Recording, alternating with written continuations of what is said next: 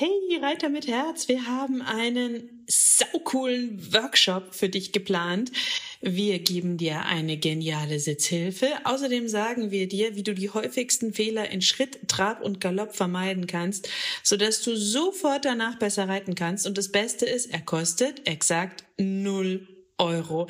Es gibt nur fünf Termine, also geh jetzt schnell auf www.pferdeflüsterei.de slash Reitworkshop und melde dich ganz schnell an und such dir deinen Wunschtermin aus. Pferdeflüsterei to go, der Podcast für Pferdemenschen mit Herz. Heute mit Reiterfacts.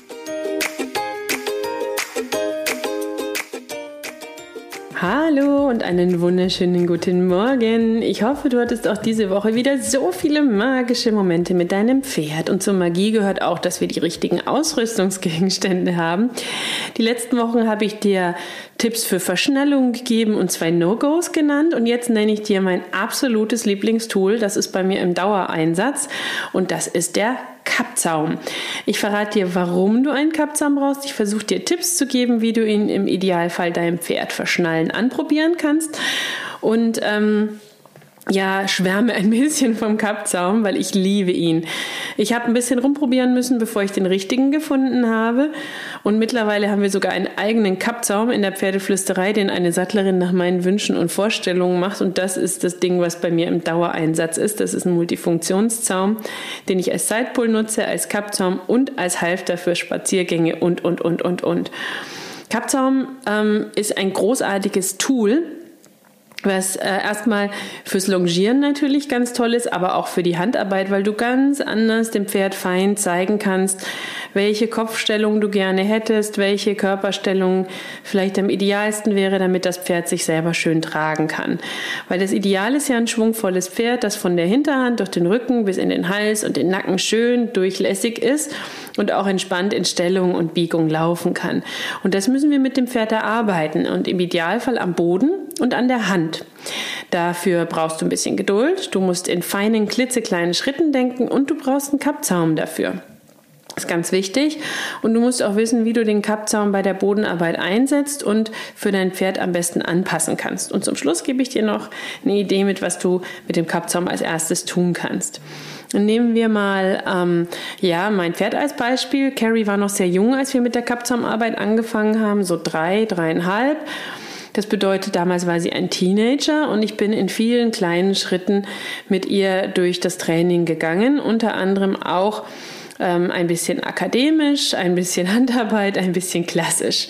So, ähm, und ähm, der Kappzaum, der ist halt großartig dafür, um erstmal dem Pferd Biegung und Stellung zu erklären, um die Kopfposition weich und fein ein bisschen positiv zu beeinflussen und dann aber auch ins korrekte und schöne Longieren überzugehen. Ja. Und da kannst du natürlich ganz viel miteinander mischen und auch verschiedene Elemente mischen und du kannst aber auch deinem Pferd viel schöner mit dem Kappzaum zeigen, welche Kopfposition eigentlich schön wäre, damit es sich besser selber tragen kann. Und das machst du am Boden. Also der Kappzaum ist erstmal großartig für die Bodenarbeit und da ein ganz, ganz tolles Tool. Und ich habe deswegen einen Kappzaum auch mit Halftering entwickelt für den Pferdeflüsterei-Shop und für mich. ich war egoistisch, ich habe ihn für mich entwickelt. und jetzt gibt es ihn halt auch im Shop. Ähm, damit ich auch spazieren gehen kann mit meinem Pferd und ähm, dann zwischendurch einfach auch mal den, den Fürstrick in der Mitte einschnalle, oben an der Nase und dann ein bisschen Dressur in der Natur sozusagen machen kann mit dem Pferd. Ja, das finde ich nämlich auch ganz arg wichtig. Und wichtig ist auch bitte, bitte auch beim Kappzaum, aber bei allen Trainingstools, dass du das langsam und kleinschrittig machst, dass du dein Pferd förderst und dass du es nicht überforderst. Denn da geht es ja auch um gymnastizierende Arbeit, um biegende Arbeit, um geschmeidig machendes Training und, und, und, und, und. Und da sollte dein Pferd das auch körperlich leisten können. Weil stell dir vor, du hast einen Yogalehrer, du ähm, fängst an mit einer Lektion und der drückt dich direkt rein in die perfekte Position. Das schmerzt, das ist unangenehm, das tut weh, das, ist, das geht gar nicht. Das würde auch kein Yogalehrer auf dieser Welt machen, zumindest kein guter. So, und ich möchte, dass du ein guter Yogalehrer für dein Pferd bist, denn letztlich ist Handarbeit auch ein bisschen sowas wie Pferdepilates oder Pferde-Yoga. Und auch wenn dein Pferd schon älter ist und nicht jung Pferd ist, ist es trotzdem sinnvoll, Bodenarbeit zu machen, Handarbeit zu machen und deinem Pferd immer wieder dabei zu helfen, sich selber schön zu tragen. Starten wir mal damit, wie ich mir einen schönen Kappzaum vorstelle. Der perfekte Kappzaum ist für mich an Nacken und Nase gepolstert damit die empfindlichen Körperteile am Kopf, wo auch zum Beispiel Nerven sitzen oder Schleimbeutel, schön weich abgestützt sind. Der perfekte Kappzaum hat für mich kein Naseneisen, denn ich glaube, dass wir lieber kleinschrittiger trainieren müssen als ähm, über ein Naseneisen, was ja eine bestimmte Kopfform vorgibt und sehr viel Druck machen kann, ähm, mit dem Pferd ähm, vorwärts zu gehen. Klar reagieren die oft feiner, wenn da ein Naseneisen drin ist, vermeintlich feiner, weil halt einfach das Naseneisen auch schärfer ist. Nichtsdestotrotz gibt es nicht schwarz und weiß im Pferdetraining und es gibt auch manchmal Pferde, die einfach das Gefühl des festen Naseneisens lieber mögen. Also beobachte dein Pferd da sehr genau und probiere durch, welches der perfekte Kappzaum für dein Pferd ist, ja. Aber nimm es nicht, um mehr Druck machen zu können oder weil du denkst, du hast ein junges oder rüpeliges Pferd und du brauchst das Naseneisen, sondern nur wenn dein Pferd sich sicherer, wohler und besser fühlt mit dem festen um seine Nase oder um sein Maul als mit dem weichen um seine Nase und um sein Maul.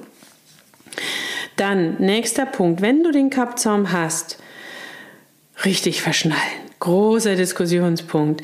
Die einen sagen fester und hoch, die anderen tiefer und lockerer. Ich denke, dass es darauf ankommt, wie dein Pferd ist und was du damit machst. Das ist ganz, ganz wichtig, dass du dir bewusst machst, dein Pferd entscheidet über seinen Körper und so wie dein Pferd am zufriedensten läuft, ist der Kappzaum am idealsten verschnallt. Ja. Ähm, bei mir beispielsweise ist der Kappzaum gerne ein bisschen tiefer verschnallt als üblich, weil Carrie mit der Verschnallung oft am besten läuft. Sie ist auch ein bisschen lockerer verschnallt als üblich, weil sie sich wohler damit fühlt. Ich habe verschiedene Kappzäume mit ohne Naseneisen, mit Kette, ohne Kette, schmal und breit ausprobiert. Etwas breiter ums Maul, habe ich das Gefühl, sind die Pferde, die ich kenne, auch zufriedener damit, aber das variiert auch. Manche Pferde empfinden das vielleicht als schwammig, andere empfinden es und die meisten tatsächlich, glaube ich, als angenehm.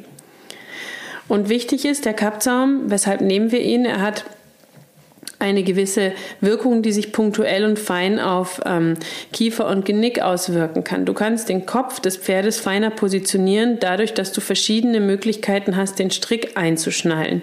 Ein Halfter oder Knotenhalfter ist einfach schwammiger und auch eine Trense oder ein Halfter oder Knotenhalfter ist nicht für mich für die Hand- oder Longenarbeit geeignet. Da ist der Kappzaum einfach großartig. Und tu mir bitte, bitte, bitte, bitte den Gefallen und trainiere, ähm, longiere dein Pferd nie an der Trense. Bitte, bitte, bitte, bitte, bitte. Da ist so eine Wirkung, ich nenne es mal Zentrifugenwirkung durch die Kreislinie. Das, das, oh Gott, bitte nie. Nie, nie, nie, nie, nie. Okay, kleines Off-Topic am Rande. Ähm, und ganz wichtig ist, wenn du den Kappzaum quasi hast, dann ziehst du dein Pferd den Kappzaum über Kopf und Öhrchen. Ich persönlich öffne ihn gerne komplett, damit ich die Ohren nicht klemmen muss. Dann stellst du die richtige Höhe des Kappzaumes ein. Ich nenne dir jetzt das Ideal und danach variierst du mit deinem Pferd und schaust, womit es am besten läuft. Das Nasenteil sollte etwa zwei Finger breit unterhalb des Jochbeinknochens sein, nicht höher, weil da die großen Gesichtsnerven rechts und links rauskommen und entlang wandern. Beim Longieren auch nicht wesentlich tiefer oder auch sonst, weil der Kappzaum gut sitzen muss, weil du deinem Pferd sonst das Atmen erschweren kannst und der empfindliche Nasenknochen ausläuft am Nasenrücken. Zwei Finger breit sollten auch unter den Kappzaum passen, dass dein Pferd das Maul nicht zugeschnürt hat und den Kiefer ausreichend bewegen kann. Check aber auch immer, dass der Kappzaum nicht verrutschen kann, dass der Backenriemen ähm, gut sitzt, dass dein Pferd nicht irgendwie der Kappzaum ins Auge rutschen kann beim Longieren. Und mach dir bewusst, das kann mit jedem Ausrüstungsgegenstand geschehen und das gilt eigentlich auch für jeden Ausrüstungsgegenstand. Und jetzt beschreibe ich dir noch zwei erste kleine Hausaufgaben für deinen Einstieg, die du machen kannst, um den Kappzaum erstmal deinem Pferd vertraut zu machen.